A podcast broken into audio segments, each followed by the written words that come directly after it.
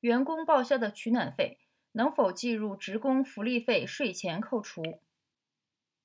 何瑞达梁天芳原创，二零二零年二月六日。首先，我们需要明确取暖费是否属于职工福利的范围。根据国税函二零零九三号，国家税务总局关于企业工资薪金及职工福利费扣除问题的通知第三条第二项中的规定，职工福利包括为职工卫生保健、生活、住房、交通等所发放的各项补贴和非货币性福利，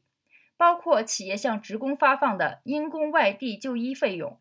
未实行医疗统筹企业职工医疗费用、职工供养直系亲属医疗补贴、供暖费补贴、职工防暑降温费、职工困难补贴、救济费、职工食堂经费补贴、职工交通补贴等。